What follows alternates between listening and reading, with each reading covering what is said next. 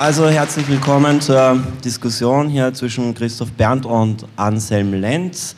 Ich bin eigentlich auch so was wie ein Diskussionsteilnehmer. Ähm, bin hier verdonnert worden, das Gespräch zu moderieren. Ich mache das zum ersten Mal. Ähm, das, das heißt, ich muss ja ein bisschen improvisieren. So, äh, ja, es wird hier in erster Linie gehen um die äh, Proteste und den Widerstand und die Kritik an den Corona-Maßnahmen der äh, deutschen Regierung. Ähnliches hatten wir auch in meinem Heimatland Österreich. Es ist ein Thema, das mir selber sehr am Herzen liegt. Äh, wir hatten in Österreich also auch enorme Proteste. Äh, ich habe das Ganze als sehr äh, bewegend empfunden und äh, momentan schaut es so aus, als wäre der Spuk erstmal vorbei. Äh, die Impfpflicht, die beschlossen wurde im Februar, glaube ich, die ist jetzt also komplett gestrichen worden. Unter anderem auch mit der Begründung, dass das Ganze doch zu viel soziale Unruhe erzeugt hat. Jetzt kommen halt, wir kennen das Lied, die gleichen Leute, die da so noch vor ein paar Monaten ordentlich so polarisiert haben und, und äh, gespalten und gehetzt, die kommen jetzt und sagen, hm, wir müssen jetzt die Gräben zuschütten und wir müssen jetzt uns wieder lieb haben und das war alles vielleicht nicht so eine gute Idee. Ja. Und ein weiteres Argument vor der äh, Regierung war, dass sie festgestellt haben, dass dieser Druck über die Impfpflicht gar nicht so viele Leute mehr bewegt hat, sich impfen zu lassen. Also das heißt, wer damals im Dezember, Jänner gesagt hat, ich will das nicht, der hat sich dann auch von der Impfpflicht nicht beeindrucken lassen. Also beeindruckend schon. Ich selber habe das als wirklich sehr albtraumhaft erlebt. Die Stimmung in meinem Land war ungeheuer gehässig, äh, aufgeladen, voller Angst. Und äh, irgendwie kam dann plötzlich so merkwürdig äh, der, der Ukraine-Krieg und man hat so einen Chip ausgewechselt und mit einem Schlag hatten wir ein anderes Programmrennen. Und diese ganze...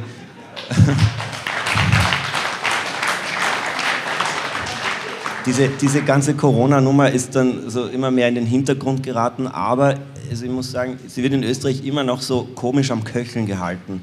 Auf eine mitunter äh, fast so surreale Art und Weise, dass sie dann äh, plötzlich da in irgendeinem Gratisplattel, das in der U-Bahn aufliegt, lese ich dann, die Krankenhäuser sind überlastet mit Corona-Patienten, so mitten im Sommer und äh, nachdem auch kaum jemand mehr sich darum sorgt oder Angst hat, ich habe mir die Augen gerieben oder was weiß ich, in Wien, da haben wir einen gloriosen Bürgermeister, der stolz auf den Wiener Weg ist. Das heißt, dass man überall im Land die Maskenpflicht ausgesetzt hat, nur in Wien nicht, aber da auch nur in bestimmten äh, Orten, zum Beispiel eben Öffis oder bestimmte Ämter oder Krankenhäuser. Und das Virus weiß das. Also das weiß, ob es jetzt in eine Apotheke reingeht oder zum Biller oder ob es in Niederösterreich ist oder in Wien. Und wenn es mit dem Zug fährt, dann ist es ab Wien ganz besonders gefährlich. Und vorher aber nicht. Naja, also ähm, ich habe hier so längere Vorrede jedenfalls. Also eine der, der entscheidendsten äh, Erlebnisse, die ich hatte während dieser Corona-Zeit war, dass so die politischen Karten auch neu gemischt worden sind. Also dass sich da auch auf den Demos, und das war auch in Deutschland noch viel wilder als bei uns, dass sich da oft Leute zusammengefunden haben, friedlich auf Demos, die da wirklich komplett unterschiedliche Lager und Weltanschauungen haben. Und das hat manchmal auch so ein bisschen was Skurriles äh, gehabt und so Merkwürdiges. Und natürlich auf jeder Demo kommen dann so die, die schrillen Vögel und die Leute mit so, so Eigenagenda, das gehört halt dazu, äh, zu dem ganzen Demo-Ding. Aber äh, ja, größtenteils in Österreich würde ich sagen, das waren schon so die normalen, wirklich Normalos, Menschen, also aus allen sozialen Schichten, äh, Familien, Altersgruppen, die damals also zu ungeheuren Zahlen auf der Straße waren. Und unsere Regierung hat das meines Erachtens doch schon sehr beunruhigt. Die haben sehr aggressiv darauf reagiert. Und da gab es dann so einen, einen Moment, ich weiß nicht mehr genau wann es war, aber war da irgendwie so im, im Prater, glaube ich, ja, gab so eine so eine, äh, Tribüne, wo da halt verschiedene Sprecher waren und Kickel, Herbert Kickel äh, ist immer aufgetreten und der war von der FPÖ eben so quasi der engagierteste Kritiker dieser Maßnahmen. Also große Teile der FPÖ haben da so eher zögerlich äh, mitgemacht. Also er hat sich aber sehr heftig aus dem Fenster gelehnt und dann kam ein Mensch von der grünen Friedensbewegung. Ich glaube, das war der Alexander Ehrlich. Jedenfalls, ja, ja, ja, ja, ja, ja. misch dich nicht ein, jetzt moderiere ich. Ich meine, wir wollen ja zur Sache kommen, oder? Ich meine, da wollen wir nicht einfach nur. Die, die Sache hat, hat einen Umfang, einen gewissen, auf den ich kommen möchte. Ja? Vor allem, er latscht mir jetzt mitten in meine Pointe hinein. Also, da war der Kickel, der Kickel und Alexander Ehrlich und das ist so ein, ein Typ mit, mit Schlapphut und so, so, so, so äh, Förstermontur und ein Rauschebart und er sagt halt, er hätte sich nie gedacht, dass er da als ehemaliger Grünen Wähler, äh, mit den Grünen hat er gebrochen, seit sie das alles unterstützt haben, äh, dass er da mit einem FPÖ-Mann auf einer Bühne steht gemeinsam. Ja. Und ein bisschen so etwas Ähnliches machen wir heute auch. Ja. Also der Anselm Lenz äh, kommt so sehr von links und äh, wird jetzt auch so von großen Teilen der linken Szene so als eine Art, weiß ich nicht, würde sagen, als eine Art Verräter, als ein Überläufer betrachtet. Also ich lese da alle möglichen hässlichen Dinge über ihn, dass er jetzt rechts geworden wäre oder dass er Verschwörungstheoretiker wäre oder also das Übliche. Also mein Eindruck von ihm, und darüber kann er ja noch reden, ist, dass er eigentlich genuin links geblieben ist. Ja? Und auf der anderen Seite haben wir eben also jemanden, der sich in der AfD engagiert, also als Politiker mit einem medizinischen Hintergrund. Die Partei, die in Deutschland als ganz fürchterlich rechts- und rechtsextrem gilt und die sich eben aber auch so als äh, wie in, wie in ähm, Österreich, also abgesehen von, was ich MFG haben wir da, äh, wie in Österreich die FPÖ die einzige Partei im Spektrum ist, die sich da wirklich stärker gegen, dagegen diese Corona-Maßnahmen gestellt hat. So, ähm, womit, mit wem fange ich an? Ich fange mal an mit unserem Gast hier, Anselm Lenz. Also freut mich, dass er gekommen ist.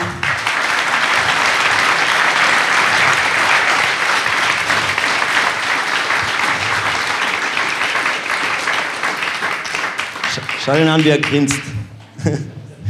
Also freue mich, dass, dass, dass Sie gekommen sind und dass Sie sich da in die Höhle des Löwen trauen. Ja, wird für das weitere Image, glaube ich, nicht besonders ähm, zuträglich sein, aber vielleicht ist Ihnen das ja auch so egal. Das heißt, meine erste Frage, wie ist jemand, der so wie Sie, habe ich den Eindruck gehabt, doch einen recht sicheren Platz hatte, so im, im, im Kulturestablishment des Landes, wie hat jemand, wie kann es jemand so dazu treiben, einen derartigen Sprung zu machen, der einen so zu den Parias bringt oder zu denen, die dann von den Medien nicht mehr sehr freundlich behandelt werden. Ja, gut gebrüllt. Vielen Dank für die Einladung in Ihre Höhle. Es ist sehr schön bei Ihnen ähm, und ich bedanke mich auch für die Einladung. Ähm, der Sprung zu den Parias, naja gut, ähm, die Verfemten sind natürlich seit jeher attraktiv. Also äh, wenn Sie jetzt darauf anspielen, wie das äh, womöglich äh, Kultur in einer Kulturproduktion zu verwerten wäre, würde ich sagen, ist seit einiger Zeit rechts mehr los als links. Es ist schlichtweg interessanter und dass hier Substanz aufzufinden ist, seit vielen Jahren, sogar seit zwei Jahrzehnten, ähm, das wird wohl niemand in Abrede stellen, der ähm, der lesen kann und sich für Literatur, Theoriebildung etc. interessiert. Da kann man aber dann trotzdem zu anderen Schlussfolgerungen kommen. Ähm, trotzdem würde ja Ernst Jünger, auf den Sie immer wieder anspielen, äh, ja zum Literaturkanon weiterhin gehören. Und äh, so ist das für mich gar keine große Schwierigkeit, mal bei Ihnen sachbezogen zu sprechen. Ähm, und ähm, in der Situation, die wir jetzt vorfinden, ist ja tatsächlich ähm, eine Verständigung zum Beispiel über dieses Thema meines Erachtens anzustreben und wichtig. Denn Sie, Herr Lichtmess, haben zwar mit einiger Zeitverzögerung, aber doch hervorragende Aufarbeitungen äh, des gesamten Corona-Komplexes geliefert auf sezession.de und das ist äh, einfach sehr anerkennenswert. Das waren mit die besten, wenn nicht die besten, sagen wir, Zusammenfassungen des vorliegenden Wissens, auch angereichert doch noch durch noch zusätzliche Erkenntnisse. Das ist, äh, finde ich einfach ja, sehr anerkennenswert. Da bedanke ich mich. Dankeschön. Ja, also ähm, Sie, Sie sind der Herausgeber dieser Zeitschrift, die heißt äh, Demokratischer Widerstand. Äh, die liegt hier auf, kann sich jeder anschauen. Ähm, ich habe sie mir vorhin auch durchgelesen. Äh, war ein bisschen äh, verblüfft, das ist so äh, ein wenig altmodisch, nicht? Eine, eine Printzeitung. Ein wenig altmodisch, das wird immer wieder behauptet und in der Tat sinken ja, sinkt ja sozusagen die Gesamtauflage aller Tages- und Wochenzeitungen sinkt natürlich. Ähm, aber das, sozusagen, wenn Sie da jetzt auf, auf, auf, die konservative Revolution hinaus wollen, in der Tat ist es ein kleines äh, Zeitungswunder, dass wir es nochmal geschafft haben, in so großen Auflagezahlen eine Printzeitung ähm, in den Markt, wenn man das so nennen möchte, zu bringen. Zunächst quasi als Informations- und Aktivismusblatt und wir haben es jetzt aber so weit entwickelt, dass wir auch mit Fug und Recht, meine ich, behaupten können, dass das eine ähm, stehende Wochenzeitung ist mit 16 Seiten Umfang und in der Auflage durchaus konkurrierend ähm, mit, äh, ja, sagen wir, also die aktuelle Auflage ist äh, Junge Freiheit plus Jungle World plus der Freitag mal zwei. Wenn die Auflagenzahlen der Konkurrenten ist, stimmen. Ja. Ja, das, das ist eindrucksvoll, das hätte ich nicht erwartet. Was mir jetzt gleich am Anfang äh, ins Gesicht gesprungen ist, ist, wir haben hier das Einigkeit und Recht und Freiheit und haben das äh, Schwarz-Rot-Gold. Auf einer anderen Seite gibt es da einen äh, Abdruck vom äh, Grundgesetz, garniert mit einem Leonard Cohen-Zitat, was ich nicht kannte, obwohl ich großer Leonard Cohen-Fan bin. Hoffnung ist viel zu passiv, wir brauchen Willen. So, äh, dass ich schon so auf der Titelseite von der ähm, Zeitschrift etwas, das ich auch in Österreich beobachtet habe, dass sich dort sehr rasch so ähm, als einigendes Dach für diesen Protest gegen die äh, Corona-Maßnahmen, also vor allem Lockdowns und, und Impfpflicht, das waren, glaube ich, die wichtigsten Dinge, dass sich da so die österreichische Nationalfahne durchgesetzt hat.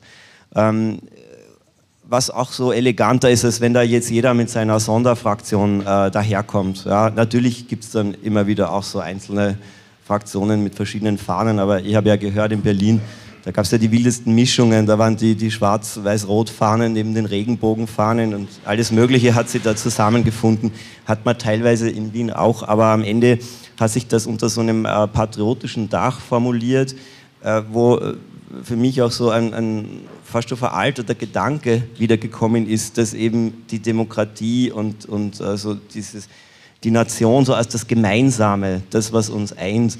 Und unter diesem Dach kann sehr viel Platz haben, äh, dass das quasi wieder so zusammenfindet. Na, Sie wollen mich als linken Konterpart, da würde ich sagen, zumindest als funktionalen Faktor, als einzige ähm, Entität, ähm, die einem solchen massiven Angriff auf Grund-, Freiheits- und Menschenrechte überhaupt irgend und auf äh, unsere Körper, auf unsere Kinder, auf auf Kulturinstitutionen, auf die Schulen, auf generell auf gesellschaftliche, auf, auf das Leben als solches ähm, bereitstellen kann. Da ist der Nationalstaat äh, eben als Garant von Grund- und Freiheitsrechten ähm, bislang unwidersprochen, unübertroffen äh, und die einzige Entität, die da zu adressieren ist äh, unter diesen Umständen. Es gibt auch noch andere Faktoren, warum man das machen kann, aber da, ja. also wie unser Wirtschaftsressortchef Hermann Plopper zum Beispiel auch frühzeitig schrieb, wir brauchen äh, den Nationalstaat quasi als Schutzhülle äh, gegen den Angriff von Monopolkonzernen. Und äh, eine, eine andere, eine andere, ein anderes Forum, eine andere ähm, demokratische Entität, äh, staatliche Entität steht nicht zur Verfügung. Ähm, jetzt kann man noch hoffen, dass die Russen uns retten kommen, aber auch das wird nicht passieren. Ja, also ich hatte den Eindruck, dass sich das in Österreich so richtig organisch, spontan in diese Richtung hinbewegt hat. Natürlich auch so als ein Signal an die Regierung äh, mit dem Aufgreifen von dem alten Slogan, wir sind das Volk. Da wir davon ausgehen, die Regierung repräsentiert das Volk, äh, die Regierung selbst hat eher die Strategie angeschlagen, die Demonstranten dann als Extremisten und Antidemokraten hinzustellen, äh, wobei die ja tatsächlich eigentlich eine urdemokratische äh, Aktion tätigen. Also das Letzte, was dir noch übrig bleibt, wenn äh, kein Zugang mehr zur Macht ist oder keine Möglichkeit mehr ist, deinen Willen kundzutun, dann gehst du auf die Straße, dann demonstrierst du. Also das heißt, es ist diese Verwendung der Nationalfarben ist auch ein Signal an die Regierung zu sagen, also Moment, für wen seid ihr eigentlich da? Wen sollt ihr repräsentieren gemäß dem System, in dem wir leben oder seinen Lippenbekenntnissen? So, dann wende ich mich mal hier zu Ihnen. Ja, also was hat Sie eigentlich dazu bewogen, sich da mit diesem Corona-Thema zu beschäftigen und das auch zum Teil der politischen Arbeit zu machen. Äh, vielen Dank. Da knüpfe ich erstmal an den demokratischen Widerstand an äh, mit Schwarz-Rot-Gold. Da hätte man denken können, das ist ein Blatt der ich will jetzt nicht gemein sein, der Republikaner oder zumindest äh, der, äh, ja, weiß ich was, von uns Gibt's herausgegeben. Und äh, meiner Ansicht nach sieht man, das, ich meine das nicht böse. Ja. Äh, ich komme auch gleich auf die Frage zurück, habe ich nicht vergessen. Äh, aber man sieht daran, äh, dass völlig zu Recht, ich glaube, wir alle empfinden diese, diese Pandemie als Angriff auf unsere auf unsere Gesundheit, aber auch auf unseren Nationalstaat. Das ist etwas, was offensichtlich, ob es kreiert wurde oder nur benutzt wurde, äh, weiß ich nicht, habe ich noch nicht rausgefunden, auch in den schönen Artikeln von Lichtbest nicht, auch nicht in den Artikeln von Rubicon oder Nachdenkseiten. Aber klar ist, dass es äh, als Instrument eingesetzt wird, um sozusagen unsere nationalstaatliche Souveränität zu überwinden durch internationale Organisationen, WHO und anderswo.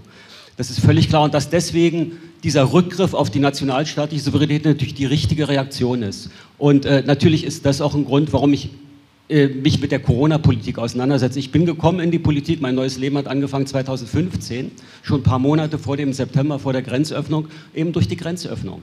Und ich habe dann, äh, da kam ich eben auch darauf, weil die ersten Reden gehalten mir überlegt, ich habe das sofort empfunden als Angriff auf unseren Nationalstaat, als Wort auf Angriff auf die europäischen Nationalstaaten.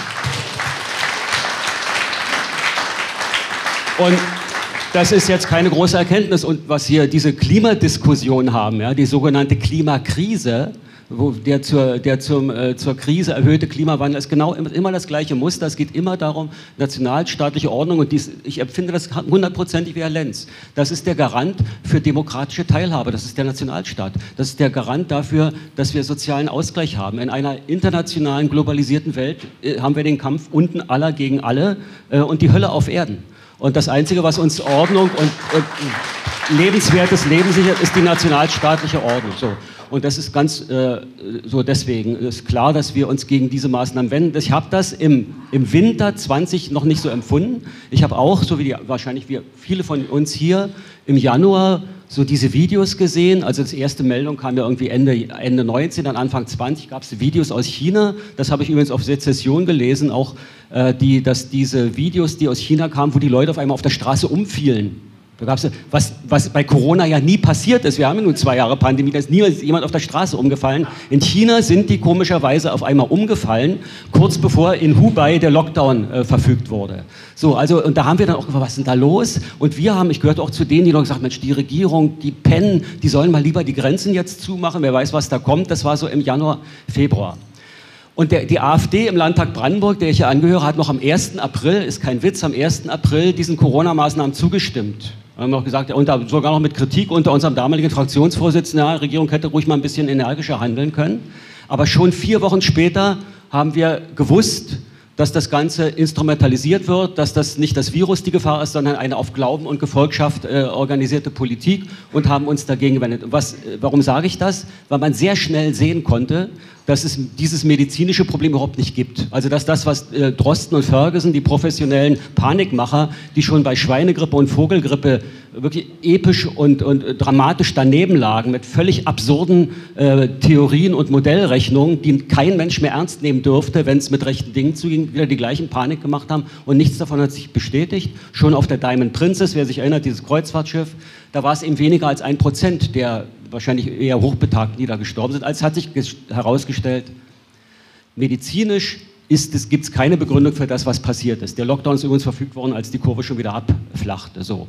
Und damit war auch klar, das, was da passiert, wird benutzt. Das ist, es wird instrumentalisiert. Es geht darum, und worum geht es, uns einzuüben in äh, eine neue Normalität äh, unsere Freiheitsrechte einzuschränken und zu üben, wie weit das geht. Es gab ja auch genug Planspiele da im Vorfeld. Wer das verfolgt, Paul Schreier äh, auf Multipolar hat da ganz viel dazu gearbeitet, hat auch ein sehr schönes Video dazu gemacht, kann ich allen empfehlen. Und da gibt es jetzt einen Punkt, auf den komme ich und dann höre ich auch auf. Ähm, eins dieser Planspiele, äh, in einem dieser Planspiele von der Rockefeller Stiftung, ich glaube, es ist, äh, wie heißt es, gleich Schritte von Englisch? Lockstep, nee, genau, genau, das meine ich, genau, das meine ich, Lockstep ging es darum, also die haben ja auch alles geplant und so kam es genau. Einbeziehung der Medien, äh, dieses Dashboard, dann nur äh, kumulative Fälle, also nicht, dass man immer, das kann immer nur schlimmer werden, also indem man immer nur die Fälle addiert, kann es ja nur schlimmer werden und so weiter und so fort. Alles das, was wir jetzt seit zwei Jahren nehmen, ist da geplant worden und die haben auch noch geplant Massenimpfungen natürlich. Sie haben auch gerechnet mit Massenprotesten, aber erst nach zehn Jahren. Und das, ja, und das finde ich, und die, natürlich haben die viel Macht, aber die haben eben nicht alles in der Hand. Und Deutschland, Deutschland war ja schon auch dank solcher Leute wieder äh, links sitzen. Äh, haha, äh, war ja schon 2020 das Land, auf das die Welt geguckt hat. Also diese großen Demos in Berlin damals, äh, am 1. und 8. Das hat die, so, da waren wir, Beispiel, also die, wir, wir sind nicht solche Knechtseelen und das haben wir ja auch jetzt in diesem Winter gesehen, als es eine Protestbewegung gab, die ich mir nicht hätte träumen lassen. Das ist für mich das Ermutigende äh, dieses ganzen Corona-Zeugs, dass doch der demokratische Widerstand sich früher geregt hat, als die gedacht haben und ich glaube auch stärker ist als gedacht. Danke.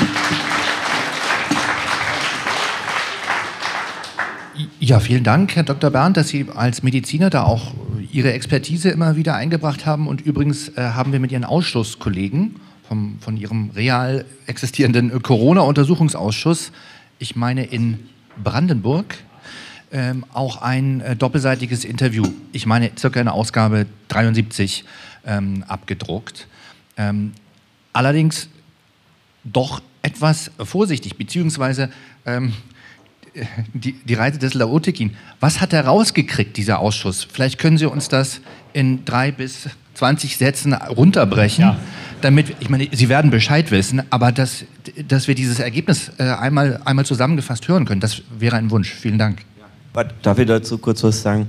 Ähm, also wir, wir sollten jetzt nicht so sehr diskutieren, so bestimmte Details, was jetzt am Corona-Narrativ stimmt und was nicht oder so sondern äh, ich würde mich eher konzentrieren, also auf äh, den, den äh, sage ich mal, die politische Ebene oder die Ebene, die dann auch so und Leute aus unterschiedlichen Lagern vereint, so gegen eine gemeinsame Sache. Also, ähm, aber Versprochen. Ja. Versprochen. Also, dass, das, so. dass das nicht so detailliert und nein, wissenschaftlich Keine Sorge, nein, das, keine, keine Gefahr. Ja, das soll halt nicht unser Fokus sein. Ich bin ja auch nur ein hm? pseudowissenschaftlicher Scharlatan, wie mir mein also, CDU-Kollege ja, im Landtag gut, gesagt hat. Keine wir, sind Sorge. Alle, so. wir sind doch alle Schwurbler. Das genau, heißt, unter so uns können wir das jetzt drehen. Also, was haben, wir, was haben wir rausgekriegt? Diese Landesregierung, das ist eine Ebene, die waren genauso wenig vorbereitet auf Corona wie wir alle. Die haben genauso wenig damit gerechnet, trotz aller Pandemiepläne, die waren genauso überrascht. Und die sind bis heute ahnungsloser als wir. Die haben keine Zahlenbasis. Äh, die verlassen sich auf diesen Quark vom RKI, die auch keine Zahlenbasis haben und machen das einfach und exekutieren das, was in der Ministerpräsidentenkonferenz vorbesprochen oder vorbestimmt wird. Äh, das ist äh, sozusagen das kurze Fazit. Das Gleiche findet man auch übrigens in diesem Expertengutachten, was die Bundesregierung jetzt in Auftrag gegeben hat. Die sagen ja auch, es gibt keine Datengrundlage an viel, vielfacher Hinsicht. So, und äh, noch ein Punkt, also das, die Ebene, auf der wir uns bewegen, ist eben so niedrig, die haben auszuführen. Wir haben eine Brandenburger Gesundheitsministerin, von, die ist von den Grünen Grünen. Äh, die Frau mag ich sehr, weil die schon 2017, damals war sie noch Fraktionsvorsitzende der Grünen, verlangt hat, dass Zukunft Heimat vom Verfassungsschutz beobachtet wird. Als sie in die Regierung kam, haben sie endlich durchgesetzt. So. Und die ist jetzt Gesundheitsministerin und anfangs war ich ein Fan von der, so im, äh, von so äh, November, Dezember 19, weil die machte dann freundlichen Eindruck, äh, interessiert, hat alle Fragen geduldig beantwortet. Und die war jener, der, äh, die ganz skeptisch war gegen Corona. Ich war damals noch im Gesundheitsausschuss und da gab es auch die ersten Fragen dazu nach diesen China-Videos. Wann war das ungefähr? Ende, das war Anfang 20, Januar 20. Und da hat die auf die Bremse gedrückt. Ach, alles nicht so dramatisch, wir beobachten, wir gucken mal. In der Tiefgarage hat zum Kollegen gesagt, ach, machen sich keine Sorgen, das ist alles übertrieben. So, und dann hat die Frau äh, noch im April 2020, also nachdem der erste Lockdown die, zu den ersten Lockerungen führte, gesagt hat, wir könnten ruhig mutiger vorgehen. Unser Gesundheitswesen war zu keinem Zeitpunkt in der Gefahr, überlastet zu sein, hat Frau Nonnemacher gesagt. Und die hat sich auch gegen die Maskenpflicht ausgesprochen, noch Mitte April 2020. Und dann muss irgendjemand bei ihr auf den Knopf gedrückt haben oder ihr auf den Kopf geschlagen haben. Seither ist alles anders. Seither ist sie die Scharfmacherin, äh, die, die durchgesetzt hat, dass man nicht nur eine Maskenpflicht hat, sondern auch nachweisen muss mit der Diagnose, warum man Maskenbefreiung hat.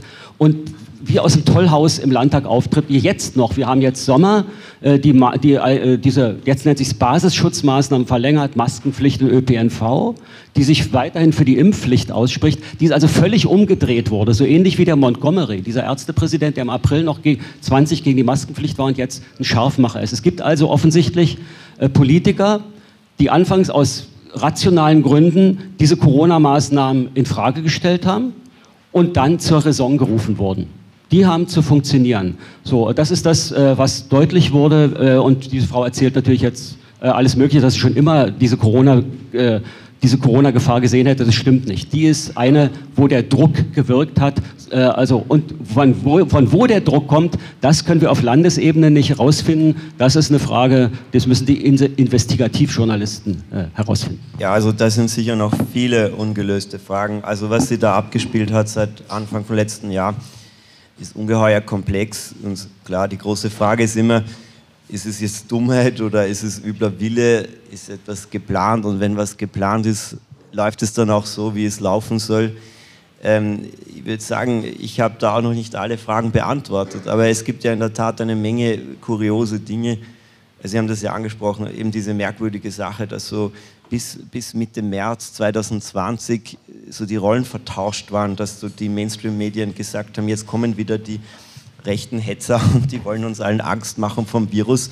Und in unserem Milieu war tatsächlich so eher die Tendenz, da anzubeißen und zu sagen, hm, jetzt ist wieder mal so eine Sache, wenn man Grenzen schließen würde und äh, keine Flieger aus, aus China reinlässt, dann können wir das stoppen. Und wir kannten das ein bisschen schon so das Muster vom Flüchtlingskrise, wo äh, die, das Empfinden eher so war, ähm, da kommt auch was, etwas auf uns zugerollt, das ist eigentlich äußerst beängstigend. Und es ist jetzt nicht angebracht, da mit offenen Armen dazustehen und zu sagen, hurra, wir werden jetzt mit Menschen beschenkt.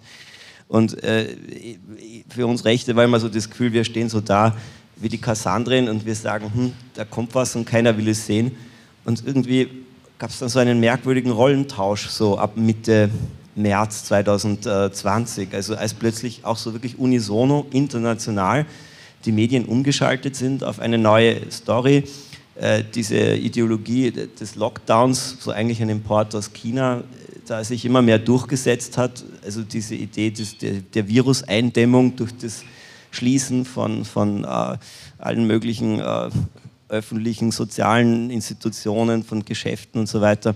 Das kam da, da durch und mein persönlicher Umschlagpunkt, also ich habe am Anfang auch nicht verstanden, was gespielt wird, aber mein persönlicher Umschlagpunkt war eher, als dann äh, unsere Regierung begonnen hat, nämlich, und das ist jetzt vielleicht interessant im Zusammenhang, so diese patriotische Karte auszuspielen, indem sie sagte, so, jetzt müssen wir alle zusammenstehen, wir gegen das Virus, und es gab so absurde Szenen in Wien, dass da äh, äh, während dem ersten Lockdown äh, Polizeipatrouillen durch die Straßen gefahren sind und aufgepasst haben, dass alle zu Hause bleiben. Und dann haben die aus den Lautsprechern I am from Austria vom Fendrich gespielt.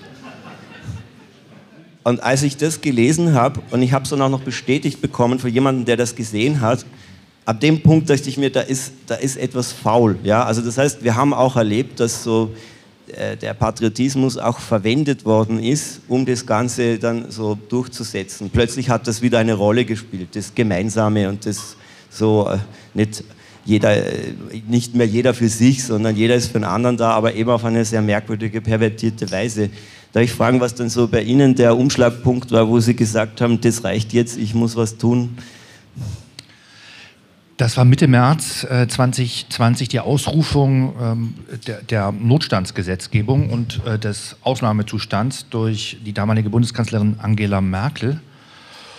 Und ähm, im Grunde schon die Erfahrung bei der Anmeldung der allerersten Demonstration gegen, äh, das, gegen den Corona-Ausnahmezustand ähm, bei der Berliner Versammlungsbehörde. Dort konnte ich niemanden erreichen, E-Mails wurden nicht beantwortet, äh, sechs Telefonnummern äh, bietet die Berliner Versammlungsbehörde alleine auf ihren Internetseiten an. Es ist ja täglich in fast jedem Stadtteil irgendeine Demonstration. In der Zeit überhaupt nichts. Ähm, Und schließlich dann doch, dann habe ich die Demonstration einfach ausgerufen und am Donnerstagabend äh, tatsächlich oder Nachmittag konnte ich dann tatsächlich den Leiter der Versammlungsbehörde in der Behörde erreichen, der nach langen Klingen ans Telefon ging, als hätte er die ganze Zeit gedacht, ich darf nicht, und hat mir gesagt, ich darf ja nicht ans Telefon gehen. Meine Mitarbeiter sind zu Hause im, äh, im, im sogenannten Lockdown, im Niederschluss äh, im Einschluss daheim in der Ausgangssperre, geht doch noch dran. Und es entspinnt sich ein, drei, ein, ein Gespräch von einer Dreiviertelstunde. Ich war, da, war davon ausgegangen, fünf Minuten, ach gut, dass ich Sie noch erreiche. Wir demonstrieren am Samstag auf dem Rosa-Luxemburg-Platz vor der Volksbühne. Und wir würden dann uns einstweilen auch an diese seltsamen Regeln da halten und dann eben in Batterien A20 demonstrieren und dann entsprechend äh, auch Zollstöcke mitbringen und so weiter. Also das ganze Spiel haben wir schon durchexerziert. Würden dann nur bitten, dass äh, Sie dann die Masken anliefern lassen. Damit haben wir ja nun nichts zu tun. Und diese Ausgabe möchten wir auch jetzt nicht tätigen, zumal er auch alles zu hat, ähm, geschlossen hat. So, also bis dahin ist es noch komisch und Herr Metzdorf äh, war dann auch sehr freundlich und sagte, naja, Sie können nicht so richtig demonstrieren, aber so im On the Fly, das ist ein Begriff, den ich äh, vorher nicht benutzt habe und danach nicht, äh, deswegen ist mir im Gedächtnis, im On the Fly können Sie Ihre Grundgesetze, es ging um die Verteilung der Grundgesetze, äh, im Ausnahmezustand daran zu erinnern, dass die eine Gültigkeit haben und zumindest das sind, was wir jetzt haben und worauf wir uns berufen können und auch müssen im Zweifelsfall. Und ähm, Herr Metzdorf sagte, ja, Sie können das so im On the Fly dann quasi als bewegliche Mahnwache äh, dann machen. Also äh, und es klang eben auch durch, er bekomme Anweisungen von Leuten, deren Namen er noch per E-Mail, von äh, Leuten, deren Namen er noch nie gehört habe, und zwar aus dem Gesundheitsamt. Im Grunde hat mir Herr Metzdorf da zu Beginn schon direkt gesagt, was hier am Laufen ist, nämlich, dass das Putschregime sich eben entfaltet aus den Gesundheitsämtern äh, bis hinauf zur WHO. Und dann ist eben die Frage, ja gut, wenn es da um unsere Gesundheit äh, geht, ist denn das Ziel ein Heeres, das zeichnet sich überhaupt nicht ab. Mit Umweltschutz in allen Facetten kenne ich mich aus. Ähm, übrigens anerkennenswert auch Ihr, Ihr Magazin Die Kehre, das hier ver verbreitet wird. Ähm, ja, und ähm, na gut, ist es ein Heeresziel? Das wissen, wussten wir zu dem Zeitpunkt äh, noch nicht genau. In jedem Fall kann man mit Menschen nicht so umgehen und Menschen nicht so belügen. Ähm, und ähm, in dem zweiten Schritt äh, gilt es dann eben Grund- und Freiheitsrechte zu verteidigen. Und daraus hat sich dann eben nicht ohne uns.de entwickelt und dann damals schon im äh, April, Mai, Juni, Juli ähm, die dann schon bundesweiten Demonstrationen mit dem Postleitzahlen-Netzwerk.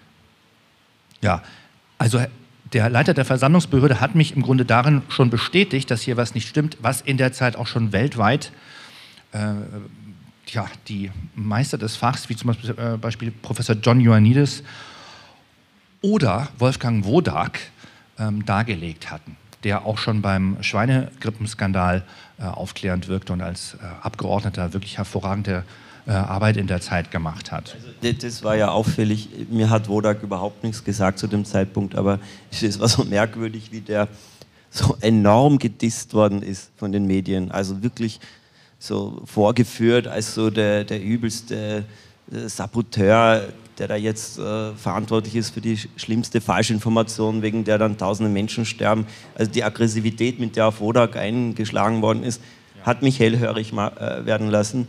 Und äh, ich kenne ja das Muster auch aus anderen Zusammenhängen.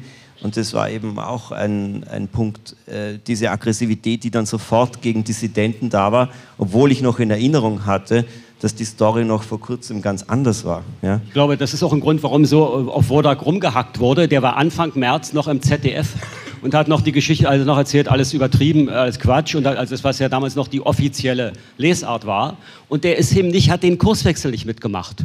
Der ist festgeblieben. Der hat seine Meinung nicht geändert. Ich glaube, das war das besondere Vergehen, dass er einfach, er war einer von denen, die sie anfangs in, der, anfangs ins Feld geschickt wurden, um uns zu sagen, Corona ist nicht so schlimm, weil es als solange es die offizielle Les war, Februar und Anfang März. Und er ist dabei geblieben und das war, glaube ich, sein größtes Vergehen.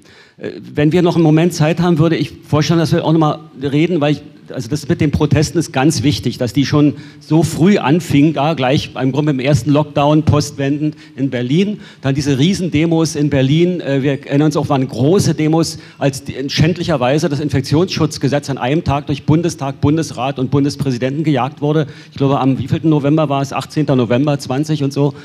Gut, aber was ich, was ich, wie gesagt, bei all diesem Schlimmen ermutigend finde, ist, dass es eben von Anfang an Protest gab und dass der Protest jetzt sogar noch größer geworden ist. Was, also ich, was wir im Winter 21, 22 erlebt haben, das hätte ich mir nicht zu träumen gewagt dass nach all diesen, auch das Durchsetzen des Infektionsschutzgesetzes, diesem Druck, wo, ich auch kenne, dass da Leute, junge Menschen in der Ausbildung, kurz vor Ende der Ausbildung, sich haben impfen lassen, weil ihnen gesagt wurde, du kriegst deinen Abschluss nicht und du, du kannst nicht eingestellt werden. Also schändlich dass das eben doch nicht alle zerbrochen hat und dass sich so viel an tausenden Orten in Deutschland gleichzeitig der Protest geregt hat, dass, dass der Staat, der ja willens war, das niederzuknüppeln und es da und dort auch gemacht hat mit ungeheurer Brutalität, dass er das nicht beherrscht hat, weil es eben überall und dezentral war. Und das finde ich ganz toll. Und die hätten, die hätten,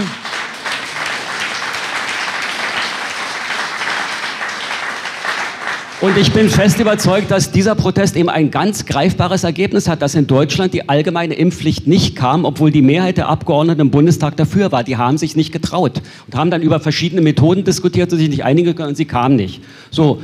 Und dass der Protest jetzt ein bisschen im Sommer abgeflaut, das ist ganz normal. Die Frage wird jetzt sein, wie geht's weiter? Herbst, Winter mit demokratischem Widerstand. Und äh, das muss, das muss so kommen und das muss noch größer werden. Ja.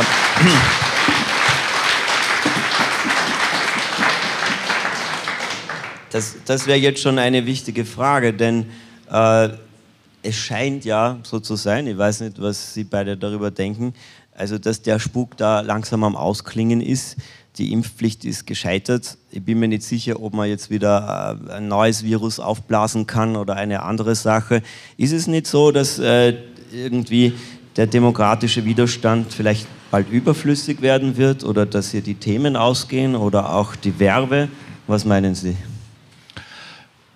Das denke ich nicht. Ähm, wir machen auch alle gerne eine Zeitung. Es gibt auch noch vielerlei andere Themen. Natürlich, sozusagen, dass das überhaupt möglich war, äh, diese Wochenzeitung äh, zu etablieren und zwischenzeitlich Bild am Sonntag in Auflagenzahlen zu überholen. Diese riesigen Demonstrationen, so viele Menschen, die freiwillig eine Zeitung verteilen, Demonstrationen äh, organisieren, das hängt natürlich mit der Thematik zusammen. Zwischendurch kam auch der Gedanke auf, sollen wir das machen? Wollen die uns in den Bürgerkrieg treiben? Ich, hab, ich weiß sozusagen nicht mehr als Sie. Der Verdacht kam auch auf, bin ich womöglich vom Club of Rome oder so da reingesteuert, äh, um jetzt sozusagen irgendwie das Ganze von links aufzufangen oder so. Also das ist nicht der Fall. Ähm, wir haben daran herumgerätselt, womit wir es hier zu tun haben, ähm, es durchanalysiert, auch analysiert, wie, wie äh, können wir Proteste aufbauen, mit wem und sind zum Schluss gekommen, es ist im Grunde gleichgültig, wer demonstriert. Es muss das Volk sein, es müssen alle sein, wenn wir das Ding irgendwie abwehren wollen oder zumindest aufklären wollen, was hier mit uns gemacht wird und dass es auch gemacht werden soll. Äh, und irgendwie einen Einfluss auf dieses äh, Great Reset-Programm nehmen wollen, es zumindest demokratisch wieder zu uns runterziehen und dann schauen, was wir davon haben wollen und was nicht. Das mag dieses äh, düstere Programm aus meiner Sicht sehr finster, ähm, mag übrigens noch ein, zwei, fünf ganz gute Anteile haben. Ähm, nur sie werden uns nicht gesagt, sie werden uns nicht zur Abstimmung dargelegt, in gar keiner, auf gar keiner Ebene, weder dem Bundestag äh, noch, noch uns. Und wir sollten bei im Grunde dem Versuch, ein neues Betriebssystem raufzuladen, äh, was übrigens noch ein Euphemismus ist, also uns äh, sozusagen vollständig hier zu überwältigen, ähm, die Möglichkeit haben, das zu diskutieren es abzustimmen oder es einfach abzulehnen. Also insofern ähm, glaube ich, dass die Themen ohnehin nicht ausgehen würden. Und äh, gegenwärtig läuft die Woche der Demokratie in Berlin, übrigens auch mit ähm, für die Befreiung Michael Ballwegs, eines liberalen Demokraten, ähm, der ohne Anklage festgehalten wird seit 29. Juni 2022 in Stuttgart-Stammheim. Äh, das sind so Momente, also es geht ihm jetzt so ganz gut, aber er sitzt einfach im äh, Gefängnis, tatsächlich mehrere Tage in Isolationshaft dort, also das fällt unter Folter. Äh, das sind, das ist im Grunde überhaupt nicht wirklich ähm, sich bewusst zu machen, was dieses Regime da macht. Es sind mindestens zwei ähm, Demokraten auch bei Demonstrationen unmittelbar in Polizeimaßnahmen ums Leben gekommen, ganz zu schweigen von den ganzen Folgekosten auch was Menschenleben, äh, psychische Gesundheit, Familien etc. angeht, ähm, in den sogenannten äh, Lockdowns. Na gut, Ihnen ist das bekannt. Äh, die Woche der Demokratie läuft gegenwärtig, läuft noch bis 6. August. Morgen, Montag, 1. August. Das zweijährige Jubiläum dieser Augustdemonstration. Wer dort war am 1. August 2020 und dann hörte am Abend 20.000 seien da gewesen, also der dürfte von, für alle Zeit vom, vom BRD-Regime kuriert sein und von diesem Angriff äh, der da auf uns vollführt wird, gegenwärtig. Es, waren, es fehlt mindestens eine Null, womöglich zwei Nullen, wom, so, womöglich waren es noch mehr in der Stadt, die für diese, äh, für, für diese 1. August-Demonstration da waren. So, so viele werden es morgen nicht sein, es ist auch ein Montag, aber die äh, Ansage, die Aufforderung, die Hoffnung, auch die Zusage ist, dass äh, Montagsspaziergänger Demokratiebewegung seit 28. März 2020 fusionieren und auch ähm, quasi positiven Besuch bekommen von Landwirten aus dem ganzen Land, die mit Treckerkolonnen anrollen und einmal um den Bundestag ähm, spazieren gehen und also auch feierlich äh, sich einschwören, ähm, jetzt gemeinsam zu gehen. Auch ein Grund, hierher zu kommen. Im Grunde ist es von Anfang an ähm, so, dass wir uns hier als tatsächlich auch immer wieder als, ja, als Menschen zunächst mal angegriffen sehen und dieser Sache begegnen müssen, sie abwehr, sie wegverteidigen müssen. Das ist immer wieder die Rede vom heißen Herbst. Äh, wir werden sehen. Die Demokratiebewegung wächst jedenfalls sehr, wieder sehr stark und sie ist ohnehin schon ähm, die, die, die größte, eine der größten, wenn nicht die größte, langanhaltendste, zahl, also zahlreichste, äh, meisten äh, Demonstrationen, weit verbreitet, am meisten ausgegriffen in alle Regionen äh, des Landes der aller Jahrhunderte in der deutschen Geschichte.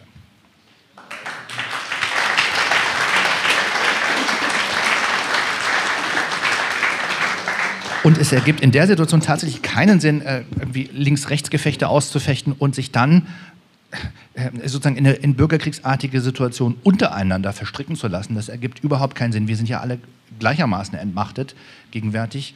Und ähm, Tedros von der WHO hat da gerade die, die Affenpocken noch einmal ausgerufen. Ähm, es kann sein, dass das Ganze jetzt abebbt und dass wir dann sozusagen irgendwann feststellen werden, oh, wir haben jetzt gewonnen, wir haben das Ding wegverteidigt. Aber dann stehen wir immer noch äh, diesen Leuten gegenüber, die okay. uns das reindrücken wollten. Ja? Also dazu habe ich jetzt, hab, ja, dazu habe ich jetzt zwei Fragen. Ja, also eine speziell an Herrn Lenz und eine an euch beide. Äh, fangen wir mal so an. Äh, wenn wir sie jetzt schon hier haben. Äh, die, die Frage, ja, die Frage, also was Sie, würde ich sagen, als einer, der, der von links kommt und auch noch genuin linke Überzeugungen hat, wie erklären Sie sich das Phänomen, dass der Widerstand von Seiten der Linken gegenüber dem Ganzen ziemlich gering war? Also einfach die Tatsache, dass ich den Eindruck, die Mehrheit der Linken hat da mitgemacht. Es gab einige Ausscherer, die zum Teil überraschend waren. Also Agampen hat mich nicht so überrascht, aber zum Beispiel Ulrike Gero hat mich überrascht und ich hätte nie in meinem Leben gedacht, dass ich mal mit Ulrike Gero einer Meinung bin. Also ich meine, sie hat, sie hat ja auch klar gemacht, dass sie eigentlich auch ein bisschen naiv ist und wenig also die Hintergründe begreift. Die ist ein bisschen wie eine Uhr, die zweimal am Tag die richtige Zeit ansagt. Aber immerhin war das dieses Phänomen, dass aber auf der anderen Seite, also so von meinem rechten Spektrum heraus, dass da eigentlich so ähm, auch nicht komplett, aber doch äh, so die Ablehnung des Ganzen von vornherein äh, sehr stark war und bei der Linken aber eher nur teilweise. Und wie erklären Sie sich das? Na, Ihre Galionsfigur Weißmann ist ja auch komplett äh, eingesackt äh, ja. angesichts dieser Überwältigung. Und nicht, nicht meine Galionsfigur. Von Frau Professor Ulrike Gero denke ich, ist doch einiges, einiges zu halten und sie schlägt sich da sehr, sehr tapfer und erreicht sehr viel für die Demokratiebewegung. Äh, eine ganz ähm, anerkennenswerte Dame. Wenn ich Ihnen das Versagen der Linken zusammenfassen äh, soll, äh, wäre mein Vorschlag, dass ich Ihnen zweieinhalb Minuten einen Artikel äh, vorlese aus der aktuellen Ausgabe oder darauf verweise auf Seite 14. Wir haben eine versuchsweise eine, äh, eine Online-Umfrage gemacht, was ist mit dem Versagen der linken, übrigens der linken Funktionäre ähm, und Politrux. Die Basis ist immer was anderes. Hm, ja, was es damit auf sich hat, woher das rührt und ich denke, ähm, ich würde jetzt darauf verweisen. Es ist feststellbar ein voll im Grunde vollendetes äh, Versagen äh, linker Politfunktionäre, aber ebenso der CDU, ähm, der SPD, wobei es da Merkmale von Hoffnung immer wieder mal zwischendurch gibt. Die, mit den Grünen, das kann ich Ihnen überhaupt nicht erklären. Und mit den Grünen hatte ich auch nie was am Hut. Ähm, die habe ich auch nie gewählt oder so. Ähm, das war für mich immer, also ist für mich seit langem, spätestens seit 1999, dem Bombardement Belgrads, äh, vollkommen klar, dass mit dieser Partei überhaupt nichts anzufangen ist. Ähm, wen haben wir noch? FDP, ja, na gut. Da. Da gibt es äh, Wolfgang Kubicki, aber den gab es vorher auch schon und er ist im Grunde zu intelligent für den Kapitalismus. Also es gibt äh, die üblichen Hoffnungsmerkmale, es sind aber etliche weggebrochen, die sozusagen bei, dieser, bei diesem massiven äh, Überwältigungsversuch ähm, einfach sich haben wegschwemmen lassen. Das ist natürlich schwierig für die Leute jetzt zurückzukommen. Die, die haben gesagt, wir, wir, glauben das, alle anderen sind Nazis. Ähm, und jetzt kommt aber gar nicht die Erlösung, die man sich offenbar mit dieser Lüge verhofft, äh, erhofft hatte, dass sie eintreten würde. Ja, äh, also schade eigentlich, äh, wenn wir mehr Zeit hätten, dann, dann könnte man das jetzt hier besser diskutieren, aber dann begnügen wir uns mit diesem äh, Verweis. Ich möchte vielleicht so reinbringen, dass Sie in meinem Buch mit Linken Leben, das 2017 rauskam, gab es ja schon eine vergleichbare Spaltung der Gesellschaft. Also das ist auch so adressiert worden von den Medien. Da gibt es jetzt eine fürchterliche Polarisierung und das Land verfällt da in, angesichts der Flüchtlingskrise damals ne, in, in zwei Lager, die sich da gegenüberstehen und ähm, nicht mehr verständigen können. Und ähm, ich und äh, Caroline Sommerfeld, wir haben damals versucht, diese Spaltung jetzt weniger anhand wirklich ideologischer Rechts-Links-Kriterien auszumachen, da das damals ja auch nicht so ganz eindeutig war. Also wir erinnern zum Beispiel, was Sarah Wagenknecht, die auch sehr skeptisch war gegenüber so dieser Einwanderungspolitik und dem Ganzen eben, aber eben aus, aus genuin äh, linken, linken Gründen. Und äh, gibt auch in andere, in, Deutsch, in Österreich den Hannes Hofbauer und so weiter. Und äh, unsere drei Kriterien, die waren damals folgende. Also sozusagen die Vektoren, die dann am Ende entscheiden, ob einer da auf der einen oder anderen Seite der Spaltung landet. Und es sind nicht zwangsläufig Links-Rechts-Kriterien.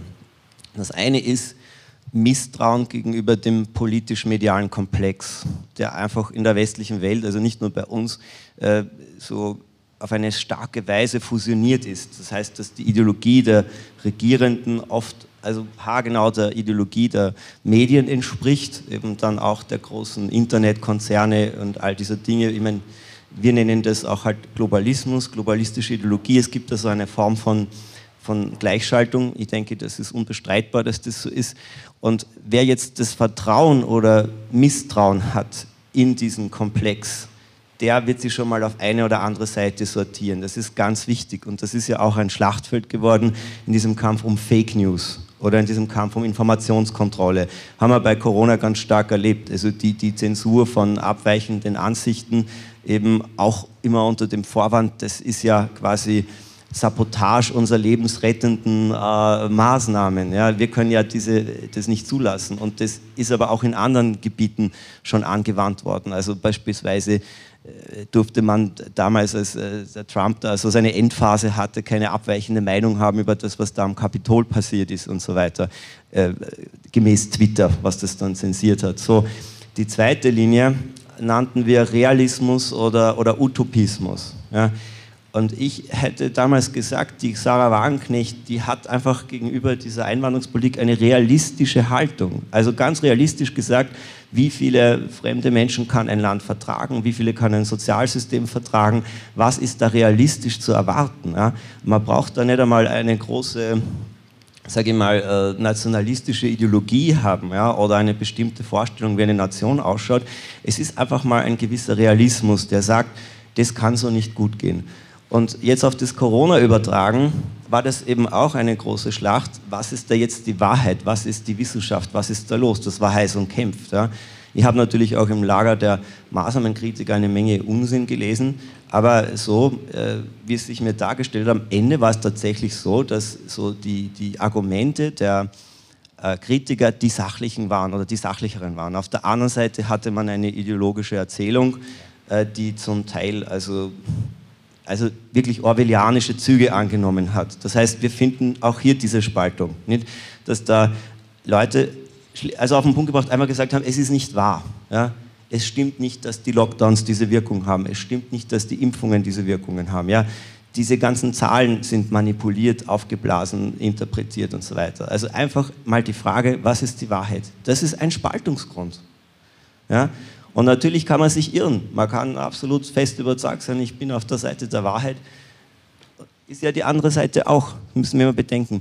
Und die dritte Linie, und da mache ich jetzt den Bogen zu der Frage eben an euch beide, ist eben die, äh, dass so diese Spaltung auch entlang so einer eher, jetzt auch eher ideologischeren ähm, Linie äh, entlang verläuft, nämlich äh, optiere ich eher für eine globalistische Option zu sagen, gut, wir brauchen zum Beispiel eine Weltregierung, wir brauchen eine Weltgesundheitsorganisation, wir brauchen quasi ein Regime der Manager, das global vernetzt ist und, und mit technokratischen Mitteln die Probleme löst.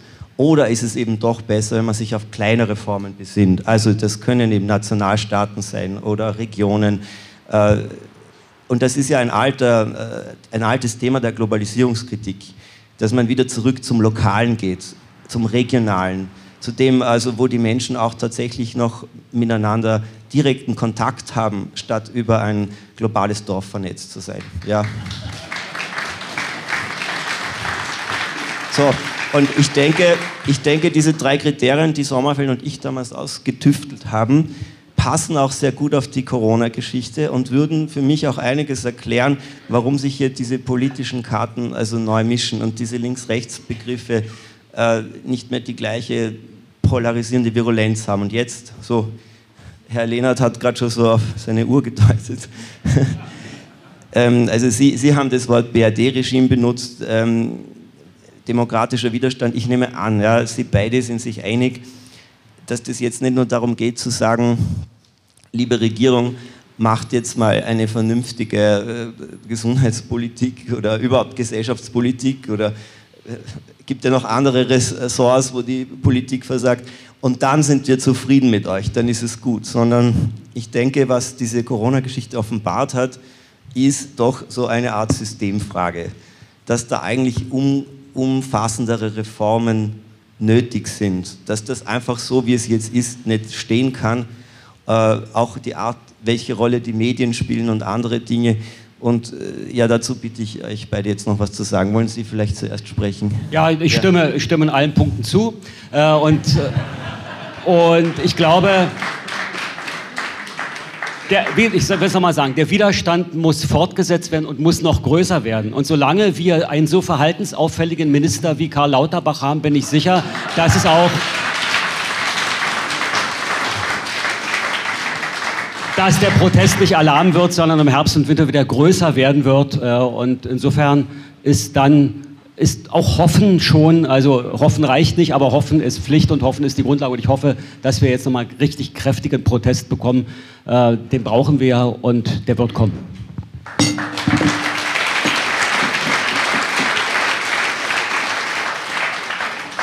Na, wenn es mal nur Verhaltensauffälligkeiten wären.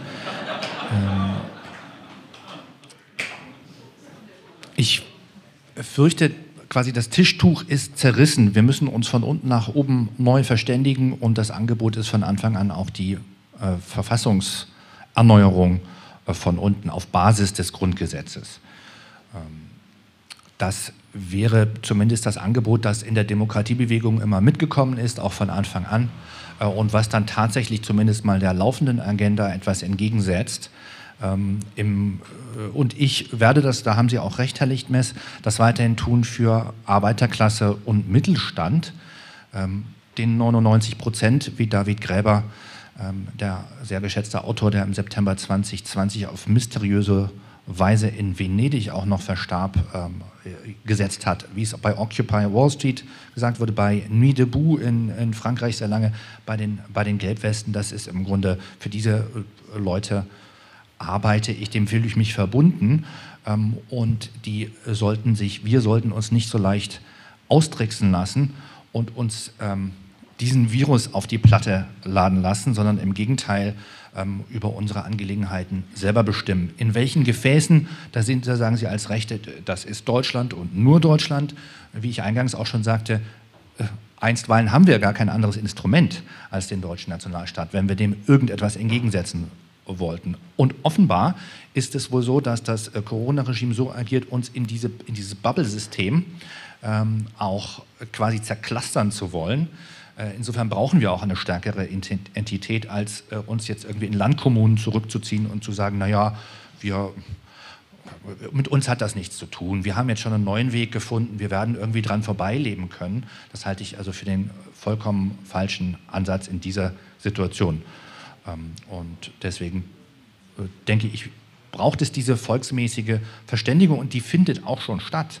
Also das ist nach wie vor überwältigend und sogar jetzt im Sommer, wo wir auch mal wieder in Urlaub dürfen und das meistenteils glücklicherweise auch sind, äh, wir jetzt nicht, aber ähm, auch da kommen 10.000 Menschen dann nach Berlin schon am, am Eröffnungstag der Woche der, der Demokratie. Und jeden, wir drucken übrigens den äh, Demonstrationskalender äh, der Demokratiebewegung in jede einzelne Ausgabe der Wochenzeitung Demokratischer Widerstand. Und auch damit könnten wir quasi, also wenn wir die nur ausschneiden würden, könnten wir auf jeden Fall diesen Tisch, die Bühne komplett volllegen mit diesen Listen in PT7-Schrift. Äh, also es sind jeden Tag überall in Deutschland an ganz vielen Orten Demonstrationen. Und das wird nicht weniger werden, weil jetzt auch noch das Thema Erdgas hinzukommen wird und äh, generelle Vers Versorgungs- und schließlich Systemfragen. Also ich, ich würde sagen, klar. Hm.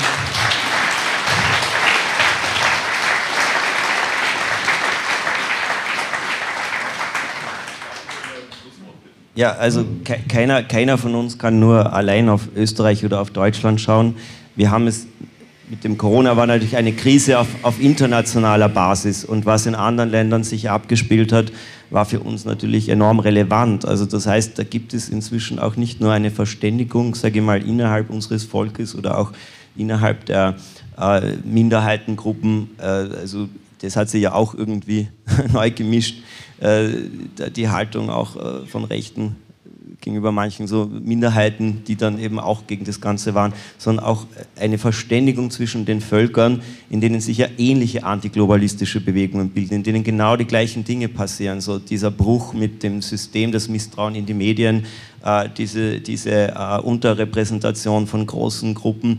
Also wir haben klare, also Verbindungen zu den Truckern in Kanada und zu den Bauern in den Niederlanden und zu den Gelbwesten. Das ist im Grunde ein und dieselbe Sache. Und das ist natürlich etwas, was, was wir ganz klar aktiv aufgreifen müssen, meiner Ansicht nach.